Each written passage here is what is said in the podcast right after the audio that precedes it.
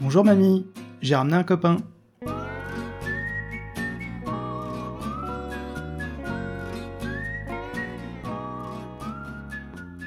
Bonsoir et bienvenue dans la cybersécurité expliquée à ma grand-mère. C'est un numéro spécial, un hors-série de nouveau, et ce soir on va adresser un point très particulier qu'on appelle le pentest, les tests de pénétration. Alors ma grand-mère pensait que c'était quelque chose de sexuel, mais rassurez-vous, ça n'a rien à voir. Et pour parler des pentests, eh ben, le mieux c'est d'inviter un pentester. Et ce soir, j'ai l'avantage et l'honneur d'accueillir Brice Augras, qui est un pentester et qui fait partie de la société, d'ailleurs, qui est le, président de la société BZ Hunt.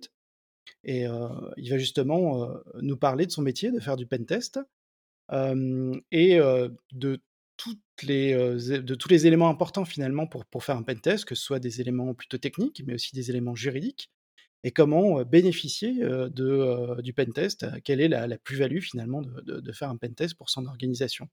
Alors Brice, est-ce que tu veux bien te présenter? Bonsoir, merci encore Nicolas pour l'invitation. C'est vraiment un plaisir de, de, venir partager en ce vendredi soir. Alors je sais que nos cerveaux sont pas forcément des plus actifs avec la fin de semaine, mais voilà la présentation. Donc je m'appelle Brice Augras, je suis passionné de cybersécurité, le fameux néologisme des termes fourre-tout depuis plus de 15 ans.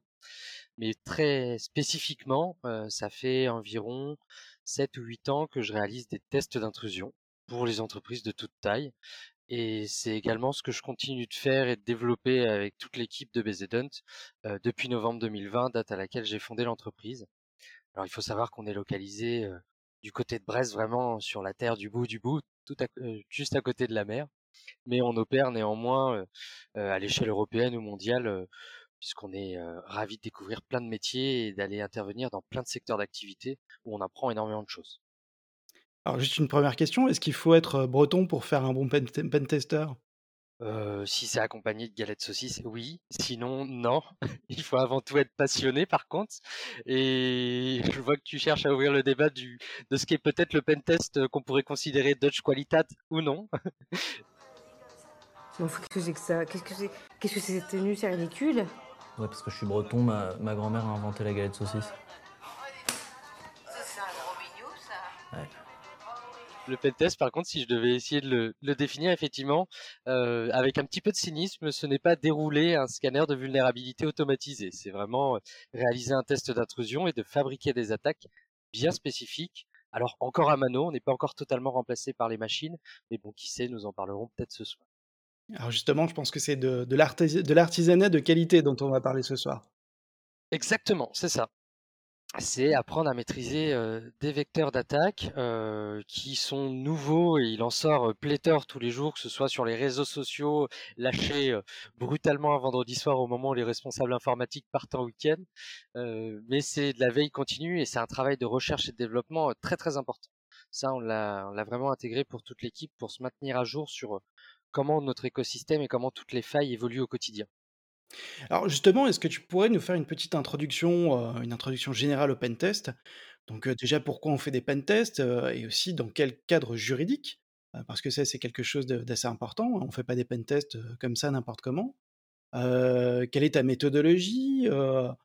comment tu qualifies aussi ce que tu vas trouver? C'est important parce que, le pentest a pour but de trouver des vulnérabilités, mais comment tu arrives à les qualifier? Comment tu arrives à les à les, euh, finalement à les rendre euh, opérables et euh, du moins intelligibles pour la personne qui, a demandé ce, ce pentest.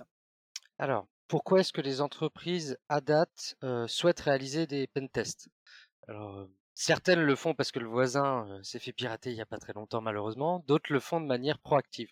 Dans tous les cas, un pentest, c'est un test d'intrusion où on intervient dans un contexte de proactivité, contrairement au curatif qu'est la, la réponse à incident, par exemple, lorsque le feu est déjà déclenché. Donc le pen test, les entreprises nous missionnent dans le but de chercher à identifier, pour tous les actifs numériques qu'elles possèdent, ça peut aller d'un serveur à un site exposé sur Internet, à un parc de postes informatiques et de serveurs, à identifier sur ce qu'elles ont mis en place et ce qu'elles utilisent au quotidien, c'est-à-dire la, la, façon dont elles se comportent avec leur outil informatique et leur solution logicielle, à identifier toutes les failles présentes. Donc les entreprises viennent nous voir pour comprendre ce qui ne va pas identifier pour nous finalement tous les points d'entrée au sein de ce qu'on appelle leur système d'information. Donc c'est tout ce que je citais, tout équipement qui est connecté à un réseau et qui comporte de l'électronique finalement. Et le pentest, c'est mettre en évidence des failles, les expliquer aux clients avec différents niveaux de vulgarisation en fonction de qui on a en face, et derrière d'expliquer comment on peut corriger les failles identifiées. Donc ça, de manière très généraliste, voici ce qu'est un pen test et voici pourquoi les entreprises cherchent à le faire. In fine, c'est augmenter leur niveau de sécurité et leur niveau de maturité euh, vis-à-vis de l'outil informatique qu'elles utilisent. Certaines le font plus que d'autres en fonction de leur secteur d'activité, en fonction de leur budget, en fonction du risque de ce qu'elles traitent au quotidien. Euh, un serveur euh, qui sert par exemple à partager les photos des journées du CE de tous les collaborateurs, c'est pas aussi risqué qu'une machine qui va comporter 10 ans d'historique de transactionnel bancaire. Donc derrière, cette stratégie de savoir à quel point elles sont vulnérables et comment elles vont améliorer leur sécurité, elles le font aussi en fonction de la gravité de ce avec quoi elles traitent au quotidien et du budget qu'elles ont effectivement. Une fois qu'elles se sont posées ce genre de questions, on parlera de méthodologie. Alors la méthodologie d'un test d'intrusion, c'est un cycle de vie bien défini. Euh, ça commence par ce qu'on appelle de la qualification du périmètre. En gros, lorsqu'on réalise un pen test, pour nous, vulgairement en interne, c'est ce qu'on appelle le terrain de jeu. C'est ce sur quoi on va aller s'amuser et ce qu'on va s'amuser à aller casser.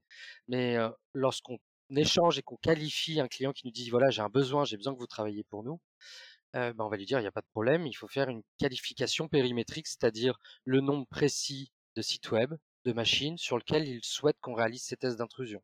Et ça rejoint l'interrogation que tu me demandais sur le volet juridique. Dans le cadre d'une contractualisation, il faut cadrer ce périmètre en disant à quel moment on va intervenir, d'où est-ce qu'on va attaquer, qu'est-ce qu'on va attaquer, et ça, il faut le mettre noir sur blanc, le tout couvert bien sûr d'un accord de confidentialité, parce que ça reste des missions qui sont très sensibles. Alors justement sur le périmètre, euh, tu, as expliqué que euh, tous les objets qui étaient connectés finalement pouvaient être pentestés. Donc euh, il y a le cas le plus général des sites web? Alors ça c'est un grand classique. Hein. Est-ce qu'un site web est vulnérable ou pas Mais potentiellement on pourrait très bien faire des pentests aussi sur la machine à café si d'aventure elle était connectée au réseau. Exactement. Et aujourd'hui, ça se diversifie énormément. Et là où on le retrouve le plus, c'est lorsqu'on on fait le corollaire avec tout ce qui est test d'intrusion physique, parce que c'est aussi un pan de notre activité. Et lors des tests d'intrusion physique, on va se servir d'actifs, le, fameux IoT, euh, tous les objets surconnectés euh, euh, mis sur le marché à des vitesses incroyables et qui malheureusement se font généralement au détriment de la sécurité. Tout ce qui est caméra, badgeuse, imprimante, système de suivi de QR code sur des chaînes de production, à ce jour, ce sont des équipements connectés, mais qui font partie de ce qu'on appelle le système d'information. Et ce type d'équipement communique avec le reste de ce qui compose un système d'information, c'est-à-dire les postes des collaborateurs, les serveurs utilisés, et constitue généralement, malheureusement, des points d'entrée et des vecteurs d'attaque qu'on peut déployer sur des actifs qui sont pas chers, qui ne sont pas sécurisés et qui nous facilitent le fait d'arriver à s'introduire. Donc la machine à café, finalement, oui, ça peut être un vecteur d'entrée au sein d'un gros site industriel, par exemple. Super. Et alors maintenant, est-ce que tu peux nous expliquer juste sur les aspects, juridiques? Alors, on va faire un petit coucou à Marc-Antoine Ledieu, qui est un grand spécialiste de ce de ce genre de sujet, avec lequel, tu as collaboré justement pour, travailler sur les aspects juridiques. Il a d'ailleurs récemment, sorti quelques slides, vraiment, pour pour parler du, de la problématique des pentests. Je les rajouterai, euh, dans, les commentaires de ce podcast, de cet épisode. Mais est-ce que toi, tu peux nous donner euh, ta vision des choses et surtout euh, l'importance finalement de, définir les choses correctement d'un point de vue juridique pour te protéger et pour te protéger aussi ton client? C'est ça. Alors, c'est vraiment un sujet qui est très conséquent, puisqu'effectivement, il y a des enjeux juridiques d'une part, qui sont complémentaires avec des enjeux également normatifs. Certains connaissent très bien ou ont bien entendu parler durant 2018 de ce qu'on appelle le RGPD, par exemple. Alors, pour ceux à qui c'est moins évocateur, c'est le cliché très concret du mail que vous receviez à cette époque-là, disant êtes-vous bien sûr de vouloir souscrire à notre newsletter? Mais finalement, sur les dernières années, on a eu, et on continue d'avoir des fortes évolutions juridiques et normatives qui expliquent, à l'échelle nationale, donc de la France ou à l'échelle européenne, comment évolue la cybersécurité et comment, au sein du fameux terme cybersécurité, on va devoir, dans les années à venir, considérer la donnée à caractère personnel, c'est-à-dire tous les acteurs qui possèdent mon nom, mon prénom, ou tout ce qui permet de m'identifier de manière directe ou indirecte. Il y a énormément d'évolutions. Et il y a aussi énormément d'évolutions sur tout ce qui est la sécurité des systèmes d'information au sens large. Donc on a des directives qui sont publiées, on a des textes de loi qui sont publiés, et on est noyé sous une forme d'information. Mais très concrètement, que faut-il en retenir? À ce jour, notre métier est légal, est encadré euh, par des approches contractuelles. On signe un contrat de prestation de service avec les clients qui nous mandatent pour réaliser ce genre de test offensif, comme dirait Marc-Antoine, parce que vous êtes des gars qui possédaient des armes numériques, hein, très concrètement. Mais lorsqu'on signe une prestation de service avec un acteur qui finalement se positionne en tant que mandataire, c'est-à-dire il vient nous voir et nous dit venez casser mon système d'information, le système d'information en question ne lui appartient pas tout le temps.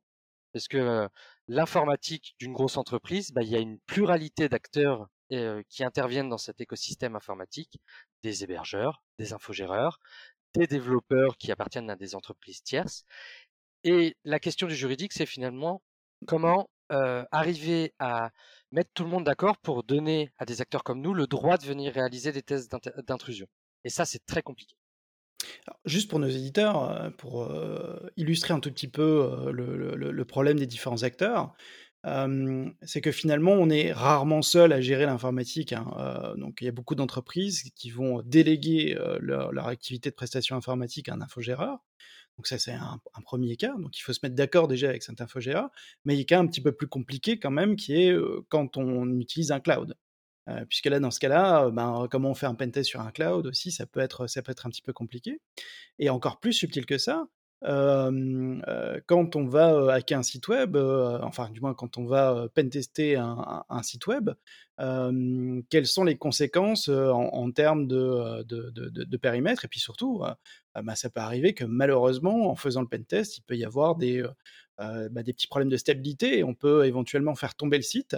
Et dans ce cas-là, le prestataire doit être prévenu en avance et qu'il y a un pentest en cours justement pour le, remettre sur pied le plus rapidement possible. Donc c'est aussi, dans, entre guillemets, important de, communiquer avec eux parce qu'en cas de problème, ça permet de réagir beaucoup plus vite plutôt que de se poser des questions si c'est une vraie attaque, une fausse, et de réagir avec beaucoup de retard. Donc c'est aussi un intérêt finalement de, communiquer pour ben, être beaucoup plus rapide en cas de problème. Et donc, de manière complémentaire, au-delà du, fait d'avertir tout le monde, on a aussi, alors je, force le cliché, mais beaucoup de paperasse à signer en amont et avant le démarrage d'un tel type de mission. Euh, déjà, euh, lorsqu'on échange avec le client, tout se fait sous couvert de confidentialité. Donc, on va signer un accord de confidentialité qui garantit qu'on n'ira pas crier demain sur tous les toits les vulnérabilités qu'on a trouvées chez le client qui nous a mandaté. Bon, ça, c'est des premières, des premiers éléments qui sont cohérents et qui semblent assez évidents. Euh, néanmoins, de manière complémentaire, on met en place aussi ce qu'on appelle donc des accords euh, de conduite d'autorisation de, conduite de test, c'est-à-dire qu'on va expliquer nous, comme je disais, d'où on va attaquer, ce qu'on va attaquer et quand on va le faire, parce que ça permet aussi d'avertir, bah, typiquement, euh, si on le fait sur des horaires non ouvrables, le week-end par exemple. Donc il faut donner de la visibilité sur les 5 W, donc qui, quand, comment, où et quoi, etc., vont être déroulés les tests. Et de façon complémentaire, il faut aussi souscrire à ce qu'on appelle une RCP en tant que professionnel. Donc, euh, comme toute entreprise, alors il n'y a pas énormément d'acteurs, mais une RCP, c'est donc une responsabilité civile professionnelle. Globalement, c'est l'acteur qui va sortir le chéquier si vous cassez une grue à 70 millions d'euros lorsque vous réalisez un pentest et que vous la cassez accidentellement. Ce sont ce type d'acteurs qui nous protègent, même si on essaye en amont de blinder, de dérisquer la situation le plus possible si jamais il arrive quoi que ce soit, bah, ce sont eux qui prennent le relais en cas de négligence de notre part. Au-delà des tournures potentielles juridiques qui pourraient nous retomber dessus si jamais le client se retournait contre nous ou si l'hébergeur se retournait contre son client et indirectement vers nous derrière. Super. Alors là, on a abordé un petit peu on va dire l'aspect administratif, un peu du pentest, hein, la relation avec le client, les aspects juridiques. Mais est-ce que maintenant tu peux rentrer un petit peu plus dans le sujet et nous expliquer comment se déroule un pentest? Donc tu as parlé un petit peu sur la notion de périmètre, hein, donc finalement ce qu'on appelle le scope, hein, qu'est-ce qui va être inclus dans le, test. Mais quelle va être ta méthodologie Est-ce que tu vas travailler en mode de black box white box Si tu peux nous expliquer un petit peu comment ça fonctionne? et, et, puis surtout, quelles sont pour toi les grandes étapes que tu vas mettre en œuvre lors d'un pentest? D'accord. Donc, ce que je peux te proposer, c'est dans un premier temps de te décrire le cycle de vie d'un pentest tel qu'on l'opère et par la suite sur la partie black box, black box pardon, white box ou gray box, là c'est plus dans une phase de qualification avec le client qu'on l'établit. sur le cycle de vie, donc la toute première étape, c'est dès les premiers échanges de qualification commerciale avec un client, c'est effectivement de faire ce cadrage périmétrique parce que ce cadrage périmétrique, ça rejoint le sujet administratif, nous permet au passage d'identifier tout l'écosystème d'acteurs qui vont être concernés par ce genre de prestations. Une fois que le cadrage périmétrique est fait, euh, des fois on contribue même dès les phases de qualification à aider le client à lui dire ah mais vous avez aussi site web là parce que certains malheureusement encore à date ne maîtrisent pas totalement tout ce qu'ils ont en termes d'actifs sur leur système d'information. Mais heureusement un grand classique ça. Ah, je l'avais oublié ce site web-là, euh, qui est là depuis 10 ans. Ah bah oui, effectivement, il est intéressant. Euh, et donc, la mission démarre ensuite. Euh, on utilise nous-mêmes en interne des scanners de vulnérabilité automatiques et open source auxquels on contribue et on alimente par exemple avec les failles qu'on découvre manuellement ou au cours de nos sessions de R&D. Ces scanners-là nous permettent de dégrossir les premières vulnérabilités qui vont être trouvées, mais c'est pas là où est la valeur ajoutée et ce qu'on considère comme étant l'essence même du pentest. Alors, juste pour nos éditeurs, parce que les, scanners de vulnérabilité, euh, c'est un outil qu'on utilise très souvent en, sécurité, et certaines, personnes pourraient se dire bah, pourquoi faire un pentest? Parce que finalement, il suffit de tourner un, scan et c'est suffisant. Alors ça, c'est une, erreur. Alors déjà, qu'est-ce qu'un scan? Un scan de vulnérabilité, ben, c'est un système automatique qui permet de tester tout un ensemble de, scénarios possibles et de voir si les systèmes sont vulnérables ou pas. Donc ça permet déjà d'avoir une bonne vue sur les vulnérabilités existantes. Donc ça, c'est déjà un premier point. Pourquoi finalement c'est pas suffisant? Et je pense que Brice va nous expliquer finalement la plus-value du, pentest, c'est que ben, il suffit d'avoir le scan pour trouver les vulnérabilités. Donc du coup, ben, à partir de ce moment-là, si quelqu'un achète juste la licence de scan, il n'a pas forcément avoir enfin il n'y a pas forcément besoin d'avoir beaucoup de connaissances en matière de, de pentest pour aller trouver des vulnérabilités. En revanche, c'est important pour un client de savoir que ces vulnérabilités existent, mais c'est pas la vraie plus-value finalement des, des, pentests. Enfin, est-ce que tu peux me, confirmer cette, cette assertion, Brice? Je te Alors, je te la confirme effectivement. Aujourd'hui, nous on les utilise en interne et en amont du, démarrage du pentest. Pour quelle raison? Parce que derrière, on met énormément l'emphase sur la capitalisation et l'internalisation de la compétence au sein de nos clients, chez nos clients. Ce qui fait que c'est généralement des acteurs qui ont un niveau de connaissance malheureusement euh, où ils démarrent, hein, ils sont au niveau zéro de la cybersécurité, c'est souvent un premier exercice. Et les scanners de vulnérabilité automatiques, on a plutôt tendance à leur dire, vous ne démarrez avec ça en autonomie vous derrière, mais sur la valeur du pentest, de ce qu'on va réaliser et des tests manuels, ce sera là où on aura la vraie valeur ajoutée pour les clients parce qu'un scanner de vulnérabilité, typiquement, j'ai quelques exemples en tête, il va pas savoir illustrer, par exemple, une fraude financière sur un site e-commerce où le processus d'achat du dernier canapé en cuir, il se fait sur neuf étapes. Euh, entre l'ajout au panier et la saisie des coordonnées bancaires et la confirmation de commande. Ça, un scanner de vulnérabilité ne sait pas l'exploiter ou trouver des failles dans ce type de fonction. Et c'est là où nous, nous intervenons. J'ai donné l'exemple avec un site e-commerce appliquer à un réseau interne, par exemple, d'une entreprise, utiliser les dernières vulnérabilités euh, qui sont sorties chez Microsoft ces deux dernières années pour arriver à obtenir ce qu'on appelle euh, en anglais les keys of the kingdom, donc les clés du royaume pour contrôler toute l'infrastructure. Le test l'outil de test automatisé ne sera pas non plus le réaliser malheureusement. Et de manière complémentaire, ce sont également des outils qui très souvent ont ce qu'on appelle des faux positifs, c'est-à-dire qu'ils pensent identifier des vulnérabilités, mais de manière objective et factuelle, ne savent pas démontrer un impact et ne savent pas exploiter ces vulnérabilités et attester d'un impact réel. Lorsqu'on parle d'une faille établie ou d'une vulnérabilité observée lors d'un pentest réalisé de manière artisanale, comme tu l'évoquais, on ne fait pas que mettre en évidence la faille, on prouve l'impact très concret en termes d'indisponibilité de service, en termes d'atteinte à la confidentialité ou en termes d'atteinte à l'intégrité des données concernées. Pour résumer, effectivement, si simplement faire tourner un scan de vulnérabilité, c'était suffisant pour faire de la cybersécurité, ce serait tellement simple, mais malheureusement, c'est pas tout à fait comme ça que ça se passe. Et par définition, justement, les problèmes de sécurité sont toujours à des endroits, auxquels on ne voit pas, c'est toujours dans les angles morts et encore une fois, le scanner est un bon moyen finalement d'identifier des vulnérabilités et tu le disais très justement, il faut impérativement vérifier aussi que ce soit des vrais positifs parce qu'effectivement, il y a beaucoup de, faux positifs. mais c'est loin d'être suffisant parce que les vrais problèmes, eux, sont toujours dans des endroits qu'on n'a pas vérifiés et qu'on n'a pas encore explorés. Alors maintenant que tu nous as expliqué un petit peu cet aspect-là, continuons sur le cycle de vie du, du pentest.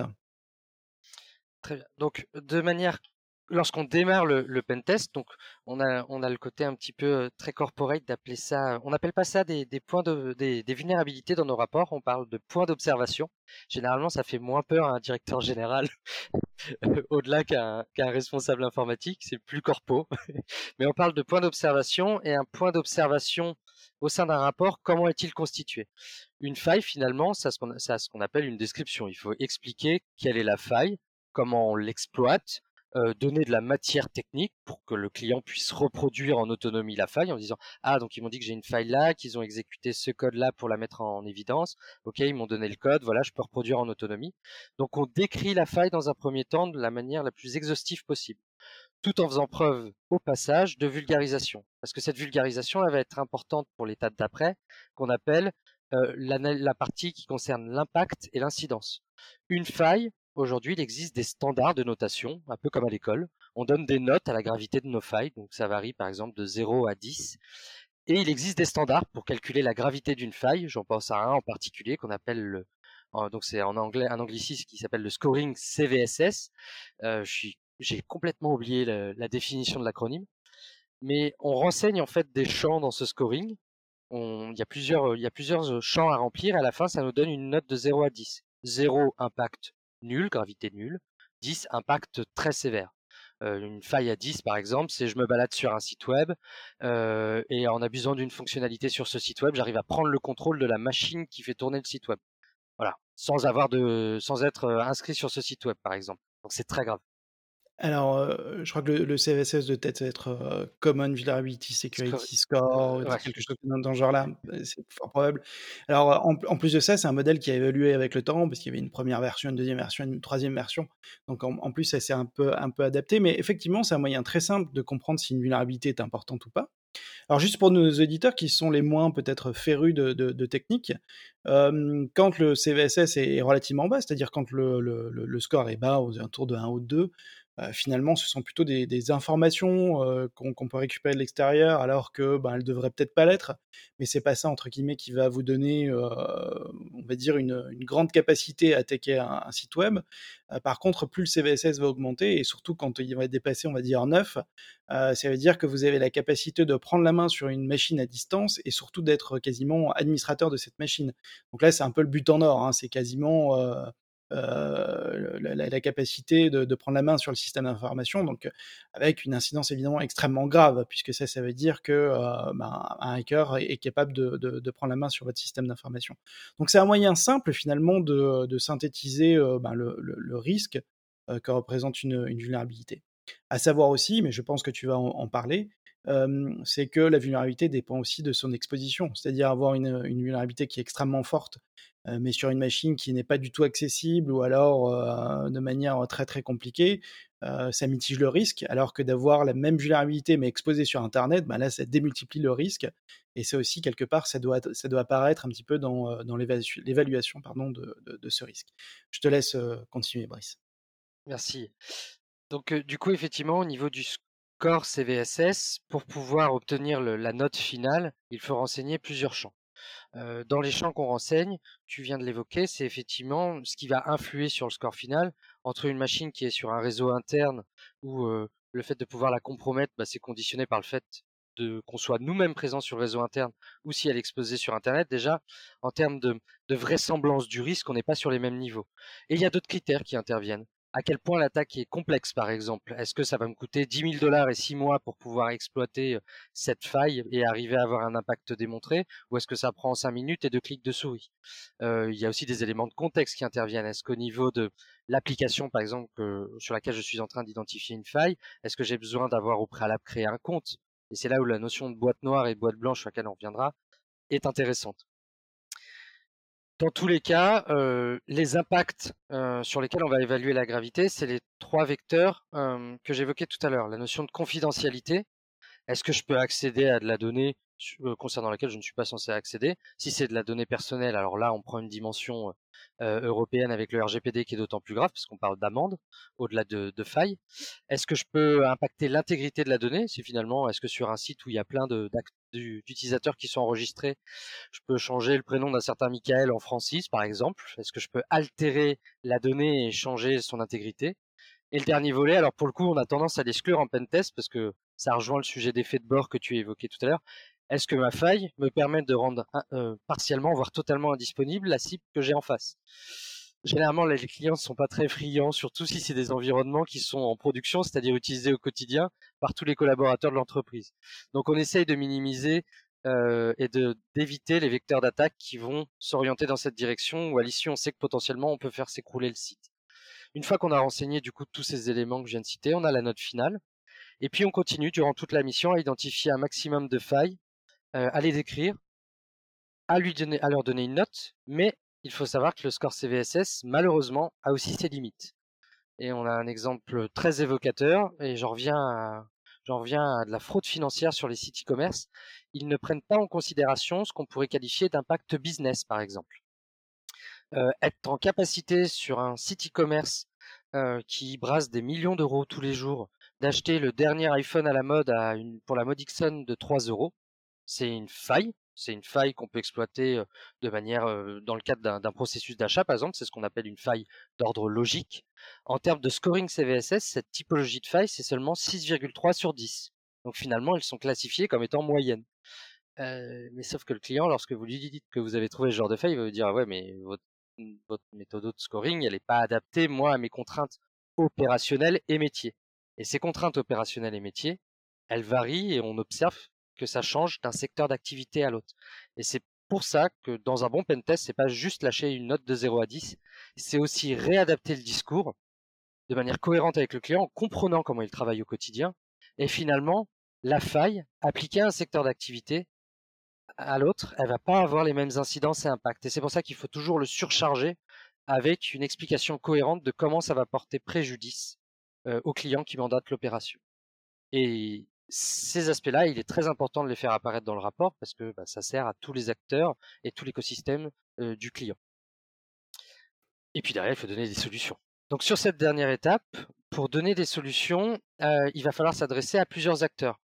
Euh, ce qu'on appelle le, donc le DSI ou le RSSI, donc le directeur des systèmes d'information ou le responsable de la sécurité des systèmes d'information, c'est très souvent les, acteurs chez, le client pardon, qui vont vous mandater pour ce genre d'opération parce qu'ils ont une appétence technique ou ils ont une appétence stratégique ou ils connaissent comment la cybersécurité au sein de leur entreprise doit être menée ou doit évoluer. Euh, sauf que derrière, ces acteurs-ci, ils interagissent avec des directeurs financiers, avec leurs directeurs généraux, ils négocient des budgets pour pouvoir faire vivre leurs équipes sécurité ou faire appel à des prestataires externes. Lorsqu'on définit la remédiation, il faut à la fois répondre à ce qu'attendent les acteurs techniques qui veulent du très concret, comment je corrige la faille avec le joli tuto euh, euh, ou la, ressource gratuite, parce qu'on on essaye quand même de pousser un maximum vers de la ressource publique fournie par des chercheurs, soit par des représentants étatiques, comme l'ANSI par exemple, l'Agence nationale de la euh, sécurité des systèmes d'information. Mais aussi, il faut savoir s'adresser de manière vulgarisée euh, à un directeur général ou un directeur financier qui n'a pas cette casquette technique et qui doit pouvoir comprendre en quoi ces failles peuvent avoir un impact sur ce qui l'intéresse directement, son business et son activité, ou à défaut, euh, pour le directeur financier, ses budgets sur les années à venir et sur l'année en cours. Donc, ça veut dire que concrètement, au-delà des aspects purement techniques hein, que, tu, as évoqués, c'est-à-dire trouver une vulnérabilité, euh, la, catégoriser correctement. Alors trouver en plus une vulnérabilité, ça ne veut pas simplement dire euh, la trouver d'un scanner, ce serait trop facile. C'est la chercher déjà, la trouver. donc ça nécessite justement une certaine connaissance technique pour, les pentesters. et au-delà de ça, c'est aussi la mettre en perspective, comme tu l'as très bien expliqué, dans le contexte de l'entreprise, par rapport à des contraintes financières, euh, pour que ensuite le, euh, le, client puisse euh, faire son, son choix par rapport à la remédiation. Alors, juste pour en revenir un tout petit peu plus sur l'aspect du, du, métier de pentester, selon toi, quelles sont les qualités finalement pour être un bon pentester, sachant qu'en plus le métier est extrêmement vaste, hein, comme on l'a un petit peu expliqué en, introduction. On pourrait faire des pentests sur des machines à café. Il y a peut-être des, des pentesters qui sont spécialisés sur ce genre de choses, plutôt sur les IoT, et puis peut-être d'autres qui sont plus spécialisés, sur d'autres domaines, comme par exemple le web. Et toi, dans ton métier, justement, comment tu arrives à, sélectionner des collaborateurs ou quels sont les, critères importants pour toi pour, le, pour les pentesters? Peut-être qu'on a dans, les auditeurs de, ce podcast des gens qui s'intéressent à ce métier et qui veulent peut-être en, faire leur métier définitivement. Pour toi, quels sont les critères et qu'est-ce qui est important pour toi dans, le métier du, du, pentester? Alors, être un bon pentester, par rapport à la manière dont j'ai grandi et aussi par rapport à toute la culture de ce que j'ai découvert de, cet univers qui est la cybersécurité ou même plus spécifiquement du hacking, dans tous les cas, il faut que ça se traduise par de la passion. Enfin, ça, c'est vraiment la réponse qui vient des tripes que je te donne est totalement subjective de, excuse-moi, est totalement subjective de comment je vis la chose. Lorsqu'on démarre un test d'intrusion, que ce soit sur du web ou sur un réseau interne d'une infrastructure, d'une certaine manière, il y a l'ego qui rentre en jeu. C'est on veut y aller et on veut repartir qu'une fois que vraiment, enfin, on veut arrêter la mission une fois qu'on a vraiment tout trouvé. Là, généralement, au niveau de la gestion de projet, nous en interne, c'est catastrophique. Hein, c'est surconsommation sur les enveloppes projet de ce qu'on a prévu par rapport au temps où on y passe. Mais bon, c'est la passion qui parle avant tout. C'est arriver à trouver le Saint Graal. Si c'est un site web, c'est arriver à prendre le contrôle de la machine. Et si on n'y arrive pas à trouver les failles les plus proches et en termes de gravité que celles que je viens de citer en exemple. Sur un réseau interne, c'est de ne pas s'arrêter tant, tant qu'on n'a pas les super droits administrateurs sur toute l'infrastructure interne c'est y aller avec l'ego et cet objectif en tête parce que c'est ce qui va motiver l'équipe. On travaille jamais sans être à minima en binôme, par exemple. Parce que derrière, en termes d'émulsion, d'échange des idées, de blocage de chacun, c'est là où, où tu as de la dynamique et finalement, c'est aller trouver la petite faille qui n'a été trouvée par personne ou alors, à défaut, trouver dans le cadre d'une prestation de service de pentest une faille qui n'a jamais été trouvée sur un produit qui est connu et utilisé de tous. Donc là, tu es sur une faille qu'on dit zéro day c'est ça la, satisfaction et qui fait que tu te dis bah ouais on a fait un super taf. Au-delà de ce volet technique, il y a aussi l'aspect la qualité du reporting. Je pense qu'elle est trop souvent négligée, mais un bon rapport de pentest sur un test d'intrusion interne, c'est pas des copier-coller effectivement de de templates de remédiation que de, modèles de correctifs que tu t'es fait parce que derrière, tu vas pas les adapter justement soit à ton client, soit au secteur d'activité de celui-ci. C'est des livrables qui font plusieurs centaines de pages sur lesquels il y a que de la donnée pertinente et on n'est pas à jouer à mettre des encarts ou des entêtes de présentation, de réexplication de ce qu'on fait. Non, c'est que de la donnée sur laquelle tu sais qu'elle va être utilisée soit par le client, soit appropriée par l'un des acteurs de son écosystème, comme on l'évoquait tout à l'heure, développeur, infogéreur, hébergeur, et que clé en main, sans même avoir à refaire une réunion de restitution, par exemple, ou de réexplication, ils vont comprendre comment résoudre cette problématique. Et la qualité du reporting, dans un bon français, pour moi, c'est aussi un des critères qualifiants et qui est finalement l'achèvement de, ton travail. Lorsque tu fais six mois de recherche et que tu découvres une, une superbe innovation, si tu négliges la thèse que tu comptes publier et montrer à tout le monde, c'est dommage, c'est finalement la cerise sur le gâteau qui manque à la fin de, ce projet. Alors, en, fin de compte, tu as fait, sans le savoir, ou peut-être pas d'ailleurs, une, une, aparté par rapport à un autre métier, puisque tu as parlé des, chercheurs en, cybersécurité, donc le fait de faire de la recherche. Mais il y a un autre métier qui est un petit peu annexe au métier de, de pentester, qui est le, métier de, bug bounty, enfin l'activité de, bug bounty.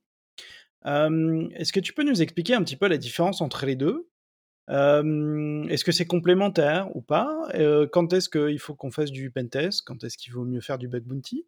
Parce que je pense que, enfin, je crois savoir que toi aussi tu as fait du, bug bounty dans, dans, ton passé. voilà, est-ce que tu penses que c'est, ça va être utile aussi pour, les, pour, vos, pour tes clients de poursuivre finalement leur, leur maturité avec le bug bounty?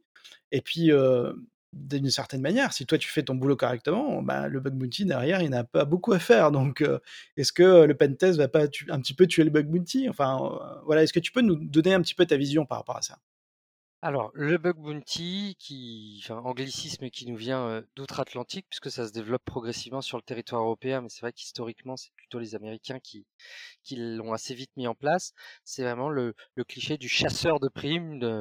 Ah, on peut faire l'analogie avec l'époque du Far West, avec le, grand méchant Joe Dalton qui était recherché moyennant une récompense de 5000 dollars. Donc c'est un modèle économique déjà qui est différent du pentest. Lorsqu'on réalise un pentest pour un client, on va dire voilà, voici votre terrain de jeu. Nous, on peut mettre tant de personnes sur le sujet et on va vous vendre une, prestation de service qui va se quantifier en jour homme. Le bug bounty, c'est un modèle économique différent.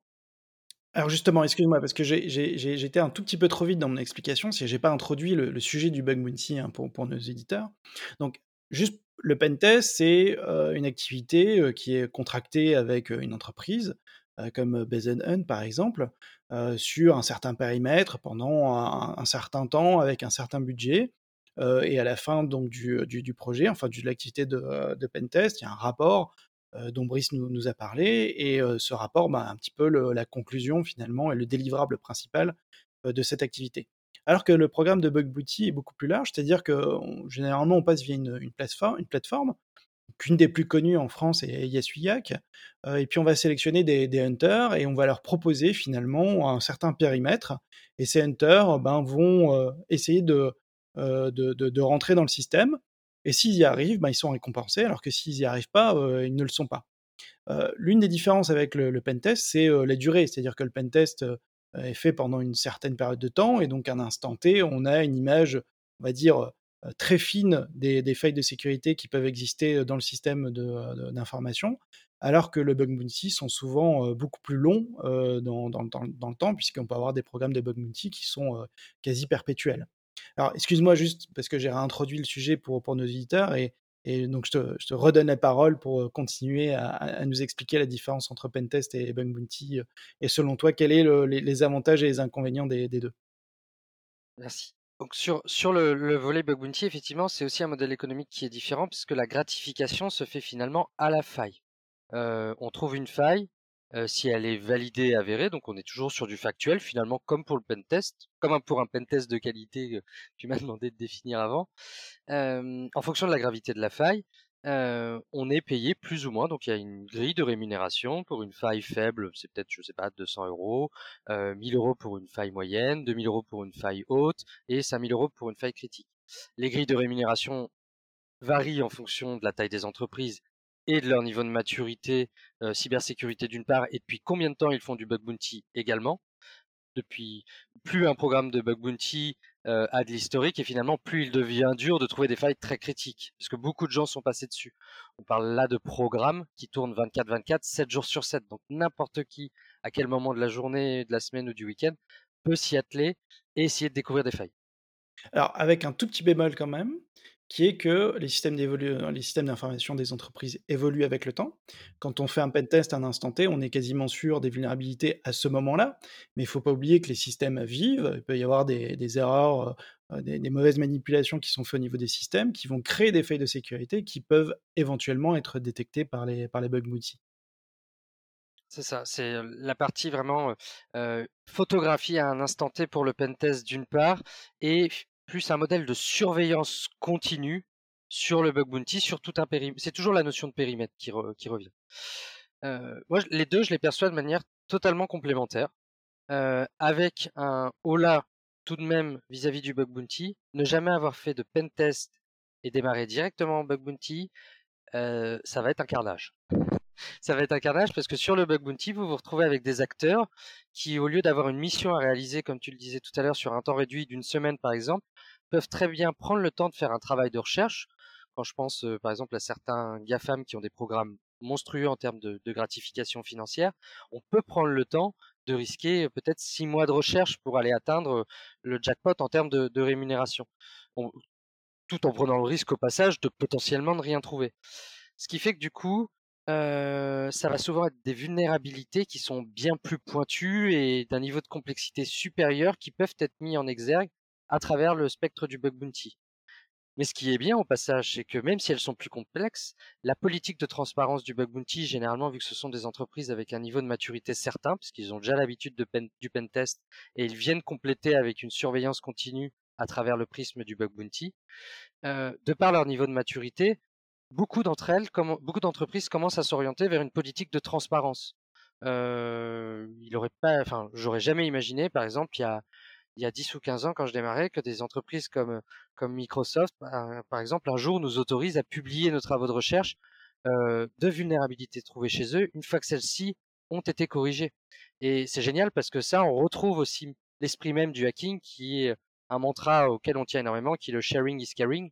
Quand on trouve une faille innovante, mais qu'on est sous couvert de l'accord de confidentialité, qu'on peut pas en faire bénéficier la communauté à des fins de recherche et d'amélioration parce que un père, euh, un, père a aussi de la connaissance sur le sujet et va améliorer nos propres découvertes.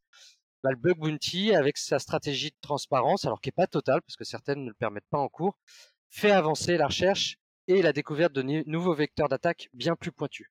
Et c'est pour cette raison euh, que, à titre personnel, on recrute majoritairement des hunters au sein de BZ2 parce qu'on est sur des gens, on est sur des collaborateurs qui vont déjà avoir un niveau de résilience certain. Quand on se casse les dents six mois euh, avec le syndrome de l'imposteur, émotionnellement c'est très challengeant et, on pourrait faire l'analogie avec le poker. Il faut, arriver à, à vivre avec, euh, je dirais, l'adrénaline de la découverte d'une faille et de la, de la prime qu'on touche, et puis de la redescendre derrière qui dit bon bah voilà j'ai fini.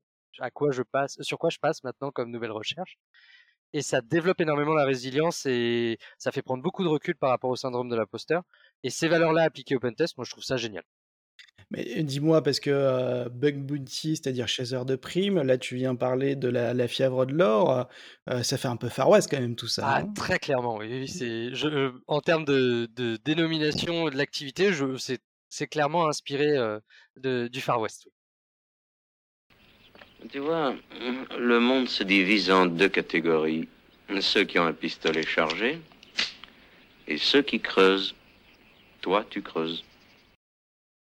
Ok.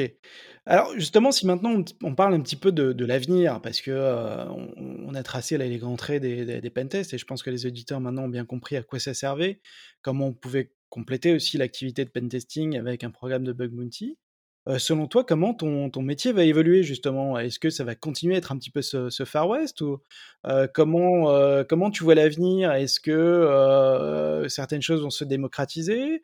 Est-ce que tu penses que l'intelligence artificielle, par exemple, va continuer à vous, enfin, va, va, va améliorer certaines choses? Donc, on a parlé par exemple des scanners hein, que, que tu utilisais pour trouver un petit peu déjà, on va dire les, les vulnérabilités les plus basiques.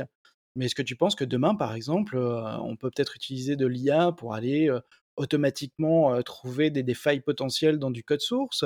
Ou alors est-ce qu'il y a peut-être d'autres sources ou d'autres outils qui demain permettront d'améliorer le pentest et, et ou le bug bounty? C'est déjà le cas d'une certaine manière. je me dis que les, outils que j'utilise à l'heure actuelle ou que l'équipe utilise lorsqu'on réalise un pentest, lorsqu'on réalise de la recherche en bug bounty, c'est des outils qui il y a 10 ans n'existaient pas où les opérations étaient plus effectivement manuelles, mais on est en train d'industrialiser au fur et à mesure qu'on partage la connaissance, que les générations se, succèdent, et c'est ce qui fait que le métier évolue.